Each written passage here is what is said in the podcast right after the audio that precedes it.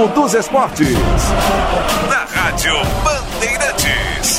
Com Michele Silva. Bom, estamos aqui para mais um Mundo dos Esportes. Hoje um episódio especial, um episódio que a gente vai trazer um tema que a gente gosta muito de abordar aqui na Rádio Bandeirantes, a nossa programação, e que a gente vai abordar por uma questão de data, né, por uma questão é, da data ter acontecido nessa última semana, mas que é um tema que a gente deveria sempre abordar, sempre estar olhando, sempre estar atento a isso, porque apesar de, de o mundo ter avançado muito nessas questões, a gente ainda está longe, bem longe do ideal.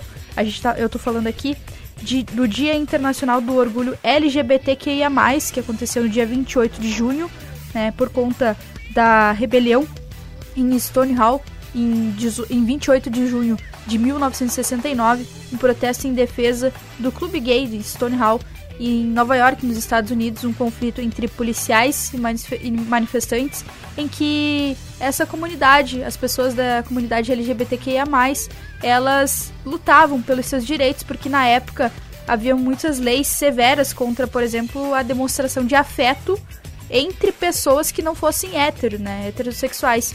Então, haviam leis muito severas, havia repressão, havia agressão. A gente sabe que hoje o Brasil ainda, ainda é um país extremamente nocivo para essas pessoas. E a gente vai falar um pouco sobre isso, vai falar sobre essa a representatividade de torcidas LGBTQIA+ no Brasil, das pessoas estarem ocupando esses espaços, estarem resistindo mesmo é, em um ambiente que muitas vezes não, não as acolhe da maneira que deveria ser e a gente vai falar sobre isso aqui no mundo dos esportes, relacionando, claro, o tema ao, ao ambiente esportivo, ao futebol. A gente vai falar sobre isso. Vamos começar aqui falando com um cara que tem aí já uma obra escrita sobre uma das principais torcidas do Rio Grande do Sul.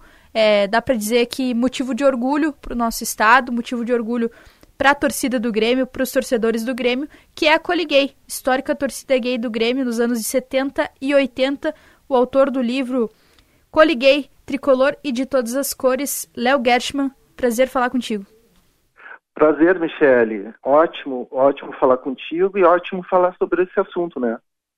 É muito bom. A gente é, é, sempre importante. bom jogar luz sobre isso, né? A gente trabalhar dentro disso para que é, cada vez mais essa consciência ela passe pela mente de muitas pessoas e a gente vai mudando o ambiente do futebol e dos outros esportes aos poucos também. Léo, quero Olha, começar. Eu, eu, vou te dizer uma coisa, Michele. Sabe por que, que isso é tão, tão oportuno? Eu, eu fico. Eu, eu, gosto muito de usar uma expressão futebolística que é pôr a bola ao centro. Ah, só um pouquinho. Vamos, vamos pôr a bola ao centro. Bomba, tu, tu, tu diferenciar alguém, ou tu.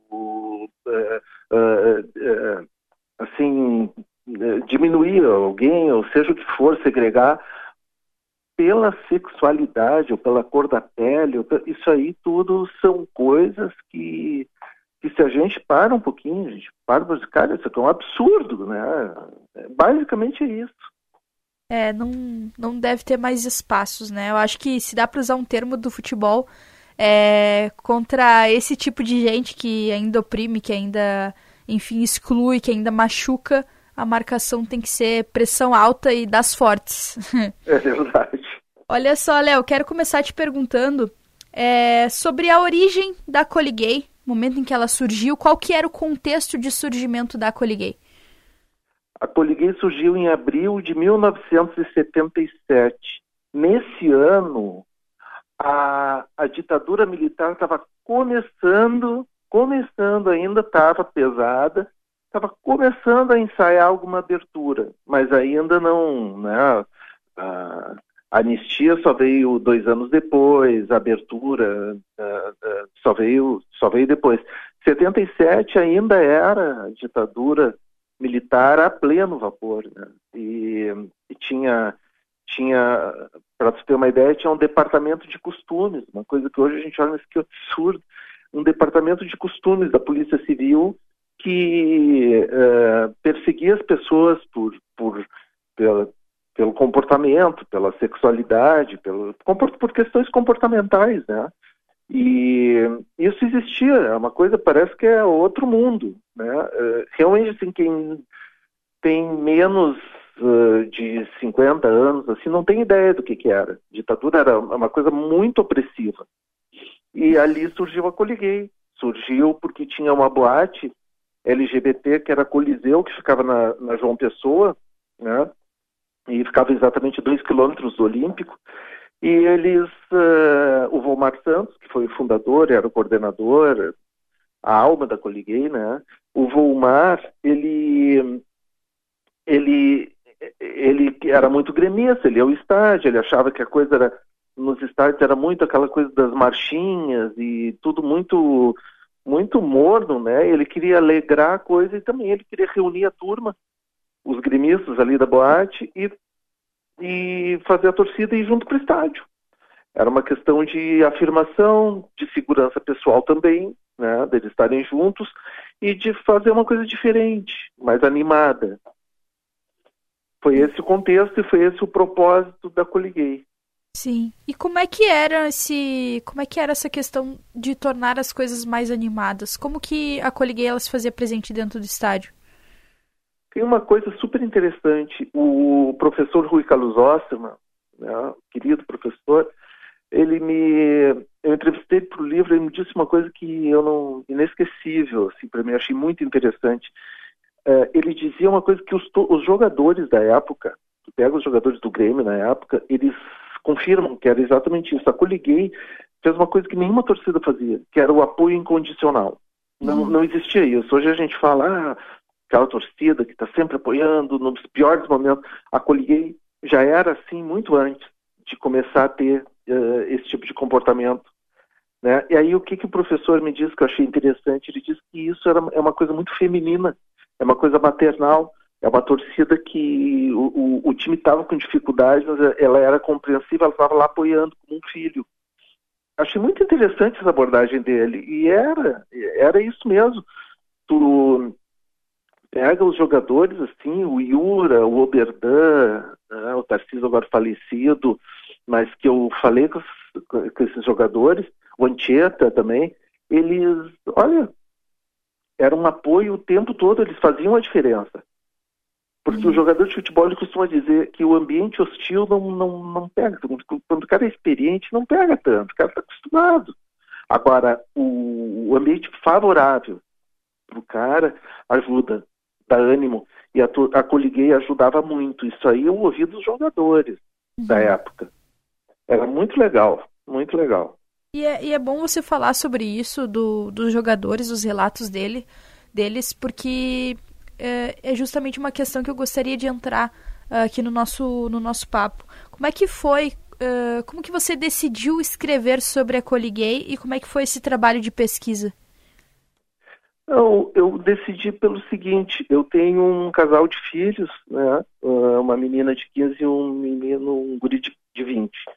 E esse, meu filho, uh, nós somos gremistas aqui em casa, eu sou gremista, meu pai era conselheiro do Grêmio, então a gente sempre foi bem gremista.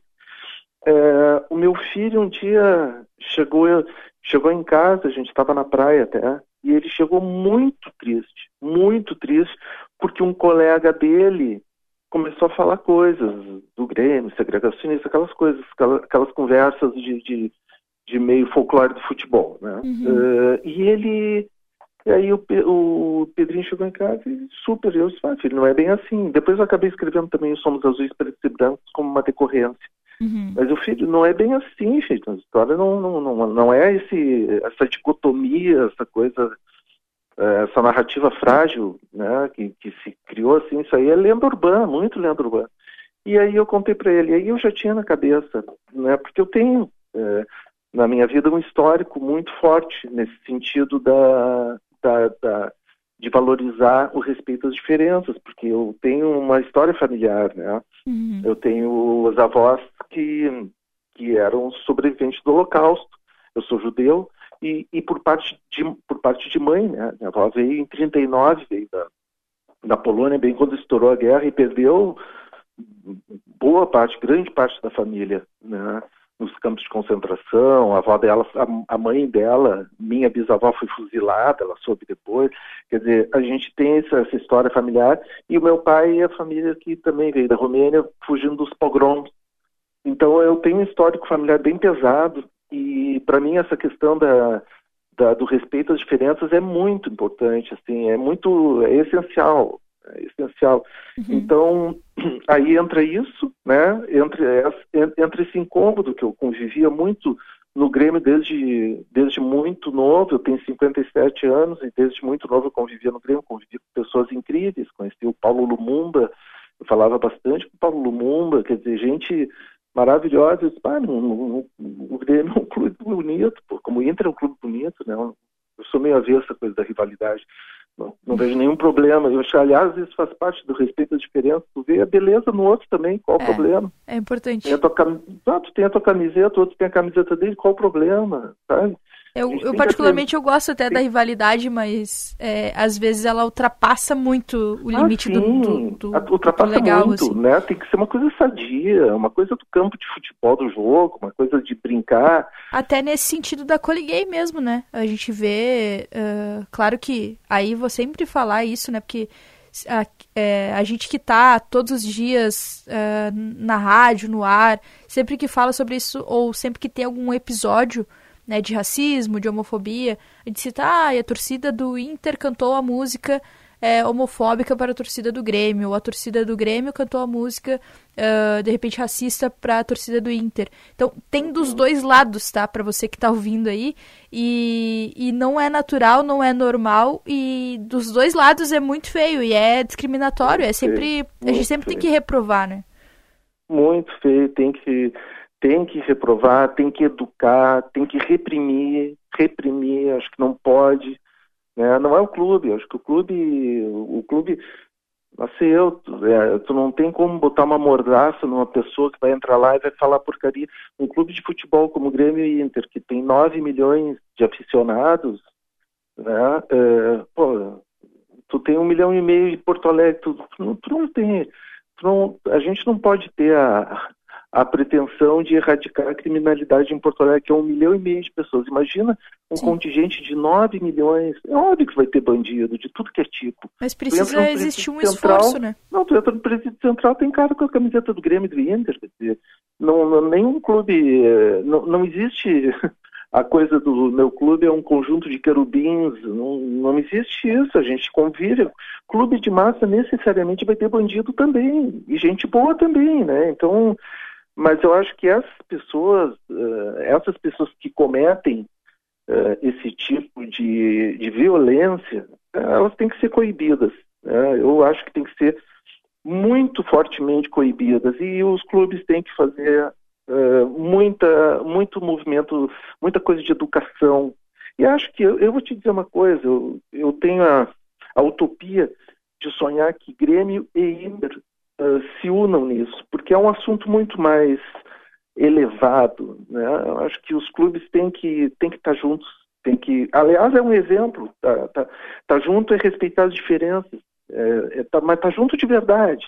Uhum. Não é querendo um desconstruir o outro, que é uma coisa que é muito usual na nossa cultura gaúcha, né? A gente sabe a coisa do carangueja, a Elis Regina que, que o diga, teve que ir embora daqui porque é, aqui é uma coisa muito, a gente tem uma cultura muito de, um, de, de, de, de desconstrução do outro. Né? Infelizmente, é uma coisa sempre é, dividida em dois e sempre um querendo desconstruir o outro. Nós temos, isso prejudica muito o Estado, na minha opinião, não só no futebol. Né? Sim, sim. É, acho que, que é um freio para o Estado, para uh, para uma questão de, de desenvolvimento, de evolução civilizatória, um freio essa, essa coisa do gaúcho de sempre estar tá, uh, querendo, sempre querendo des, des, desconstruir o diferente. Sim. Então acho que o, a dupla Granal tinha que dar uns exemplos assim elevados, sabe, de estar junto, mas de verdade, de verdade, sem folclores e sem maldades, de verdade, com sinceridade. Porque isso aí é uma aberração. O estádio de futebol tem que servir para uma pauta civilizatória. Precisa servir. É, é um papel importante do futebol. É, dentro dessa tua resposta, é, eu, eu acho relevante te perguntar o que da Coliguei persiste até hoje, assim, você tem mantém uma ligação a um, a um estudo paralelo ainda nos dias atuais para saber o que que o que que se mantém ou quais raízes ainda ficaram em alguns locais de Porto Alegre ou do Rio Grande do Sul? É, o lugar onde era Coliguei, ali na João Pessoa, na altura do Jornal do Comércio ali, uhum. ela é na altura do outro lado da João Pessoa, né? Ela é, ali é um brechó, né? fisicamente é um brechó. Mas, uh, claro que a Coliguei deixou, já ouvi até uh, pessoas dizendo que a Coliguei foi importante até para as mulheres frequentarem o estádio, porque assim, ó, naquela época, uma mulher no estádio, as piadas uh, chamavam de, no mínimo, chamavam de gostosa.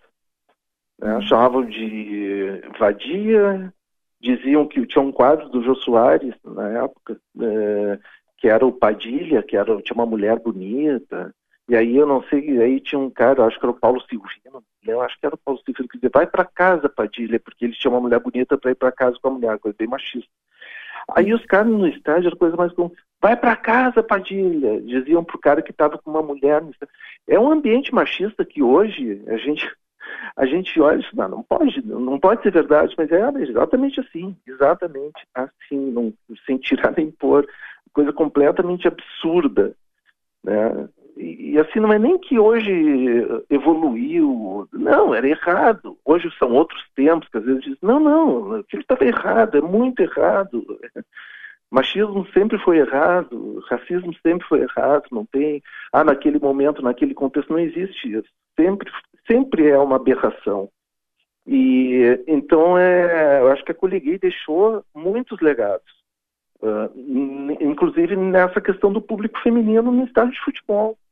Né? Uh, muitos negados. Uh, mas, claro, eu, quando eu ouço uma zoação, né? ah, coliguei, que falam e debocham, quando eu ouço, eu, digo, eu falo com toda sinceridade, olha aqui, tu está fazendo uma autoflauta, porque ser homossexual, ou seja, ou heterossexual, não interessa, né? O, o, a orientação sexual da pessoa, isso não é nenhum problema de caráter, nem, mas é. Agora, ser homofóbico é um problema muito sério. Então tu está falando tudo, mas, mas aí né, eu falo e fico tranquilo e rio comigo mesmo, mas o pior é que um cara desse nem entende a ironia, entende. nem entende. É por isso que a gente está é. conversando, né, Léo, para que essas pessoas possam entender. A gente tem a fé de que isso pode, pode acontecer. Eu quero te perguntar, na época, é, quais as principais formas de resistência, é, aliás, não de resistência, mas de, de opressão que a Coliguei sofreu e que você acha que talvez persista hoje também? Ou se tem alguma coisa que lá ocorria que hoje não persiste. Eu sei que a gente já falou da questão da ditadura, né? Que ainda que estivesse Sim. no processo de abertura ainda era muito severa. Mas quais, quais outras formas de opressão a Coliguei ela, ela tinha que resistir naquela época dos anos 70, 80? É, tem uma coisa meio paradoxal, assim. Naquela época era ditadura e, e, e uma pessoa para assumir a sua uh, sexualidade, se fosse uma coisa diferente do padrão, né, do heterossexual, era uma coisa, era um tabu, era uma coisa muito difícil, tinha toda uma questão emocional, era muito complicado. Hoje é muito mais tranquilo uma pessoa ser o que é, né? ser a sua natureza, ser a sua identidade uh, que é uma coisa, pô, olha só, né? A sua natureza, isso é da natureza da pessoa, então, pelo amor de Deus, isso é muito importante, a pessoa poder ser o que ela é, é básico isso.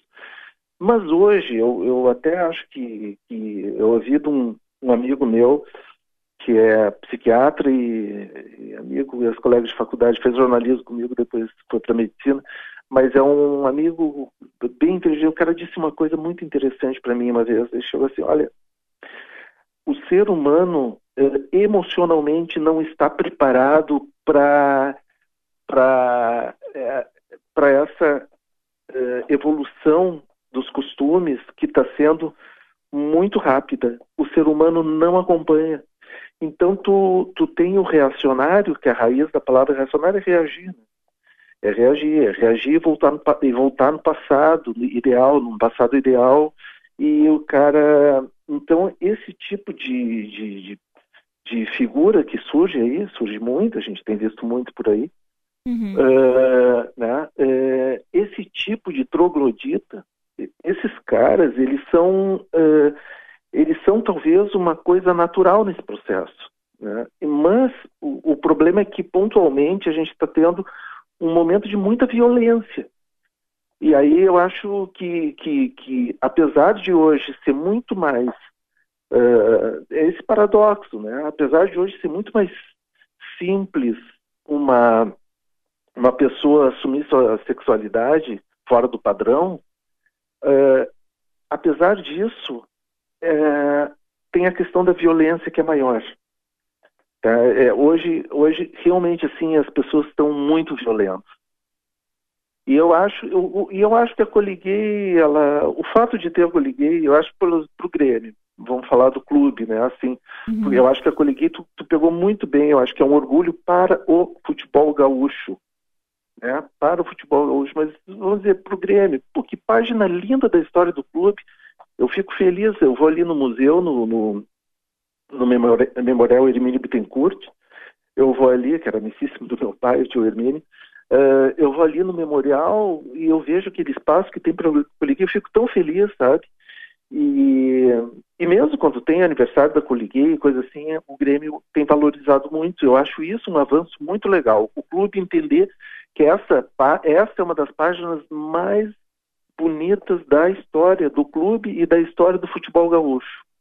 E então isso é importante e também para nós, porque fica, existe um, olha, existiu uma coliguei, existiu uma coliguei. E, e, hoje eu enxergo, eu vou te dizer, quando eu escrevi o livro, eu sou meio, eu sou meio inocente para essas coisas. Eu, eu escrevo, eu escrevi uma história muito legal, né? E não pensei que ia ter um peso tão forte. Hoje, hoje eu vejo esse livro é tão importante, eu fico tão feliz por isso. Mas é, é, isso, a gente. É, eu acho que a Coliguei marcou uma época, deu uma mensagem, eu fico muito honrado que meu livro traz essa mensagem, meu livro tem esse mérito. De... Tinha gente que pensava que a Coliguei era só uma zoação, era só uma flauta, né? que era lenda, que não existiu. Eu, daí, ah, mas existiu mesmo, juro que eu ouvi isso. Claro que existiu, pô. Então eu acho que a Coliguei é super importante, super importante, é super importante saberem que existiu, que foi possível e num momento muito assim de, muito refratário, muito né, hostil, é, importante as pessoas saberem. Eu acho que é muito bom. A Coliguei, ela, o legado que ela, que ela que ela nos traz é enorme, enorme. Sem dúvida. Léo Gershman, autor do livro Coliguei, Tricolor, Tricolor e de outras e de todas as cores. Coliguei, Tricolor e de todas as cores e outros livros também, né, Léo? Prazer ter você aqui conosco no Mundo dos Esportes, na Rádio Bandeirantes. As portas estão sempre abertas. Que brevemente a gente se encontre mais alguma participação e a gente já tenha avançado um pouquinho mais nesse assunto, nesse tema que é sempre relevante. Ah, foi um prazer, Michele. Muito bom falar contigo e muito bom falar com, com todos os ouvintes aí, né? E fico super feliz de ter a oportunidade de estar aqui conversando contigo. Um abração ag... para todos, para ti e para todo agradece. mundo aí que está nos ouvindo. Um abração.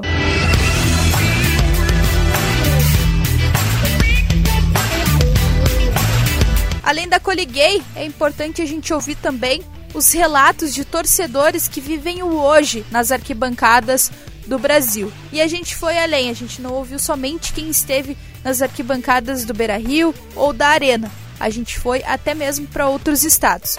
Agora você vai ouvir o relato da Camila Barreto, que mora em São Paulo e falou sobre como ela se sente indo aos jogos nos estádios e o que ela avalia que tem que melhorar. Me chamo Camila, eu moro em São Paulo, sou São Paulina, frequento o estádio do Morumbi e sou bissexual. E na condição de LGBT, a gente não se sente seguro em nenhum momento dentro das arquibancadas, porque são muitas ofensas, né, disfarçadas de piadinhas a galera costuma implicar com, com, gente que usa brinco, com caras com cabelo colorido. Se você tiver até de braços cruzados assim também, eles te julgam por estereótipos e ficam de ofensas, provocações, é muito ruim, né? A gente não se sente seguro. Numa dessas a gente tem que ficar calado porque fica com medo de apanhar, tanto dentro da arquibancada quanto depois na saída do estádio. Há um tempo atrás eu levei minha namorada pra gente assistir o jogo São Paulo e Corinthians foi a final no feminino. E eu fiquei totalmente travada. A gente estava perto da organizada e eu não me senti segura de trocar nenhuma carícia com ela, nenhuma palavra de afeto, nada, porque a gente não sabe o que pode acontecer, né?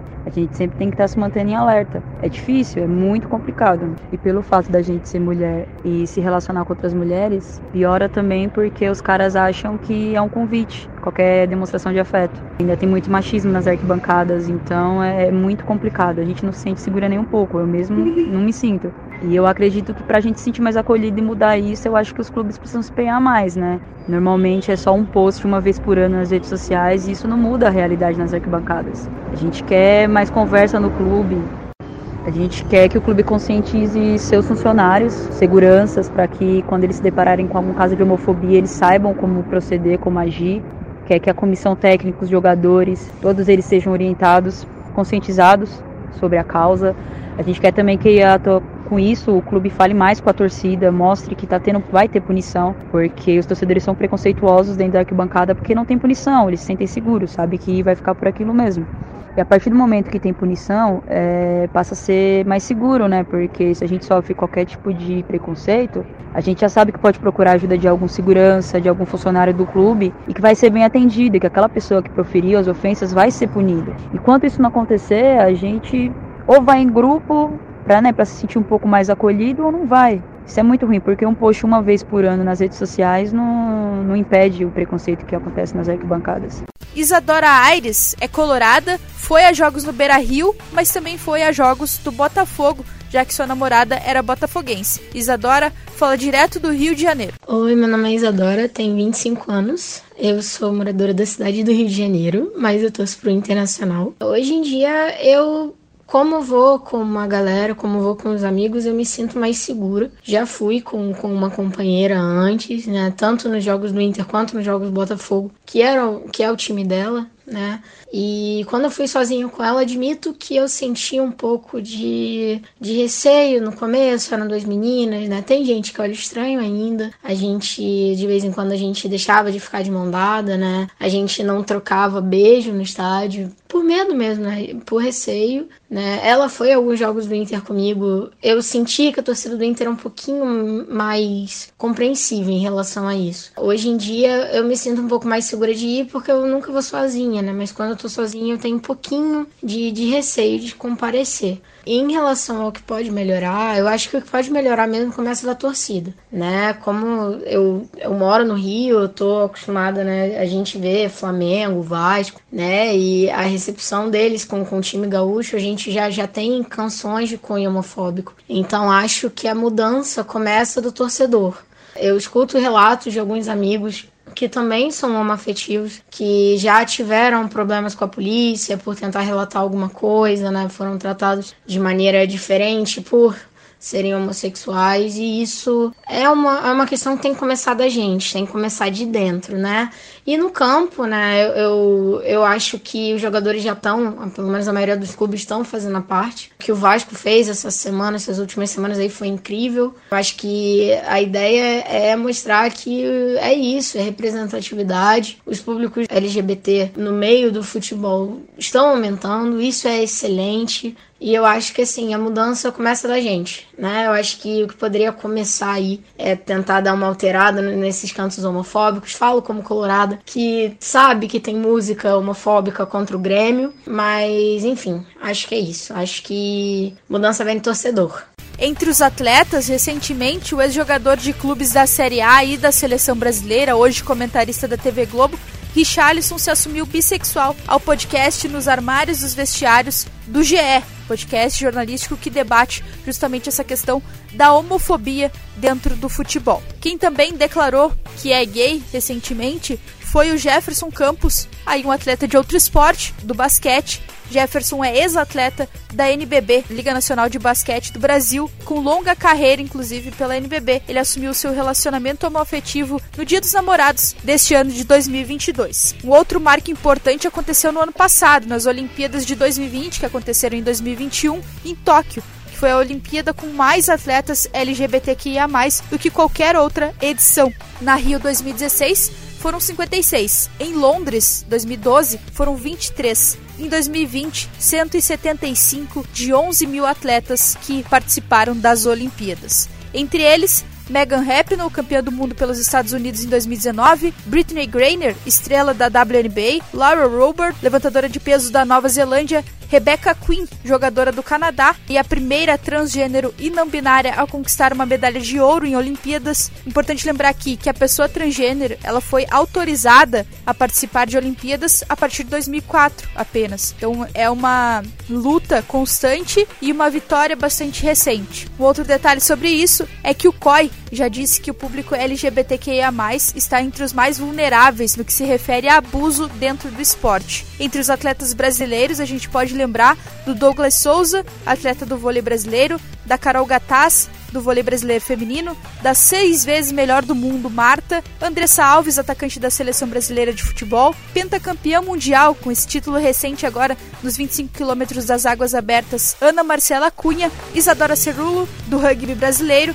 Babi, goleira de handebol da seleção brasileira, e outros nomes como Aline Reis, Letícia Isidoro, Formiga, Debinha e muito mais gente que a gente viu se manifestar, viu ocupar esses espaços que são tão importantes, tanto para representatividade quanto para também exercer a sua resistência e provar que o lugar da pessoa LGBTQIA+ é onde ela quiser e nada pode mudar isso. Então, que essa edição do Mundo dos Esportes tenha sido uma lição importante para você está aí ouvindo, para você encarar melhor os seus ambientes, tentar saber quantas pessoas LGBTQIA+ estão nos seus espaços, como elas se sentem, se elas se sentem seguras e principalmente se elas se sentem acolhidas. O mundo dos esportes fica por aqui.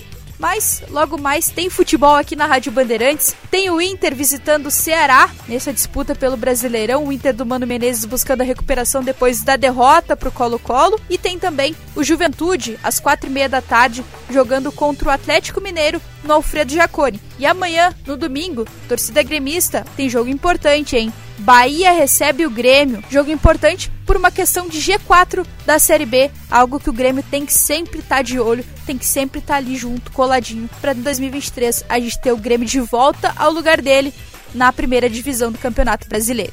Mundo dos Esportes fica por aqui. Até a próxima.